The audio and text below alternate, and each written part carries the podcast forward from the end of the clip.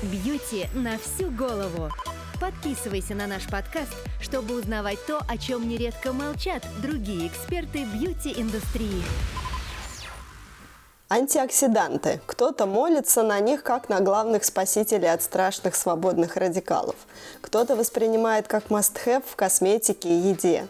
Сегодня мы расскажем, почему антиоксиданты не панацея и какую опасность они в себе таят. Да, прольем свет э, на роль свободных радикалов и попробуем разобраться в коммерческой подоплеке этой истории. И с вами снова мы, Бьюти на всю голову, Дмитрий Стафарандов, основатель косметического бренда Тиана, автор сотен косметических рецептур и кандидат фармнаук. И Анастасия Денисенкова, мой помощник в разработках. Давай начнем с того, что напомним всем. Антиоксиданты защищают нас от свободно-радикальных форм кислорода.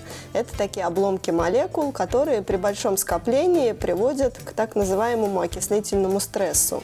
Свободные радикалы окисляют липиды, мембраны и ДНК клеток, в частности клеток кожи но адаптационные механизмы нашего организма умеют с этим справляться. Вот расскажи, как это работает. Адаптационные механизмы всегда направлены на поддержание баланса между уровнями свободных радикалов, активных форм кислорода и антиоксидантами, которые бывают ферментными и неферментными.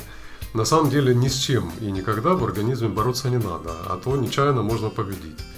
Потому что любая борьба – это поражение по сути. Организм мудр, и перекисное окисление – это тоже один из механизмов нашего функционирования. Но существовать в мире со своей природой – это для человечества слишком сложно и неинтересно. К тому же надо на чем-то зарабатывать. И вот, получается, в индустрии появился еще один враг э, в виде свободных радикалов, да? Да, это одна из коммерческих страшилок, одна из многих – Сначала создается боль, потом продается средство от нее. Мало того, сами антиоксиданты могут быть потенциально опасными. В больших дозах они бывают ядовитыми, как, например, токоферол, могут подавлять естественную антиоксидантную систему, катализировать нежелательные процессы в организме вплоть до опухолей. А антиоксиданты, они ведь э, сами будущие свободные радикалы, да? То есть э, пока они борются со свободными радикалами, сами же в них и превращаются. Да, но это тоже часть естественного для организма процесса, поэтому когда туда не вмешиваются, все под контролем, как правило.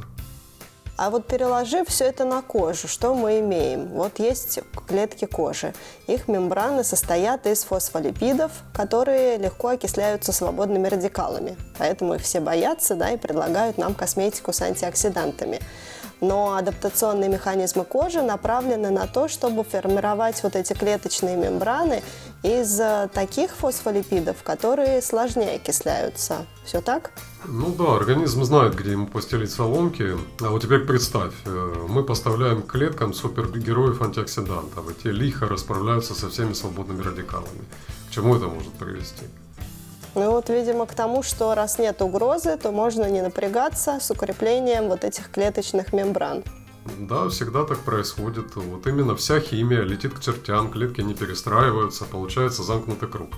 Мембраны легче подвергаются окислению именно из антиоксидантов, которыми мы себя пичкаем. И не только мембраны, там много всего задействовано, вплоть до ДНК клеток. То есть хотели защитить кожу от свободных радикалов, а на самом деле мешаем ей самой защищаться. Но это все в большей степени относится к, добавкам к пище, например, потому что э, в косметике все-таки другие концентрации, она сталкивается с локальным барьером кожи, который тоже не пропускает лишнего, и это большое счастье. То, с чем тоже все борются, да, чтобы кожа пропускала в себя побольше и всего, но на самом деле надо быть ей благодарными. Да, на самом деле она хитро устроена, это, это очень хорошо. А поскольку антиоксиданты повышают выживаемость клеток, получается, что выжить могут не только нужные клетки, но и те, которые в процессе повреждения вот так и останутся поврежденными. То есть это повышает риск мутаций? Да, происходит катализ плохих процессов в том числе. А если брать э, маркетинговые заявления в косметическом сегменте, то главная функция антиоксидантов сводится к защите от так называемого фотостарения, то есть старения на фоне воздействия солнца, и как тогда определить, когда нам вообще эти дополнительные антиоксиданты нужны, а когда организм справляется сам? На самом деле здоровье, хорошее настроение и самочувствие – это индикатор того, что не нужно засовывать в себя ничего лишнего. И ягоды нужно есть в удовольствие, а не для того, чтобы передушить все свободные радикалы. Ну, а косметика должна использоваться сбалансированно, для заботы тоже, а не для борьбы.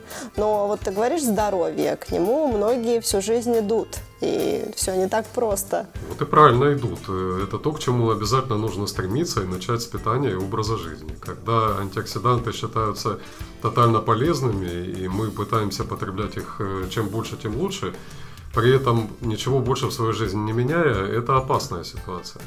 Согласна, тут важно начинать с первопричины и знать меру, когда мы пытаемся себе чем-то помочь, а об этом часто забывают и разделяют все на черное и белое. Вот, собственно, друзья, мы вас именно к этому и призываем помнить, что если вещество и обладает сверхспособностями, то это может сработать не только во благо, но и наоборот. Да, надеемся, вы услышали сегодня для себя что-то полезное. Именно для этого мы продолжаем ломать для вас вредные стереотипы. И в следующих выпусках вас ждет еще много откровений. А пока подписывайтесь обязательно на наш подкаст. Не жалейте ваших лайков и комментариев.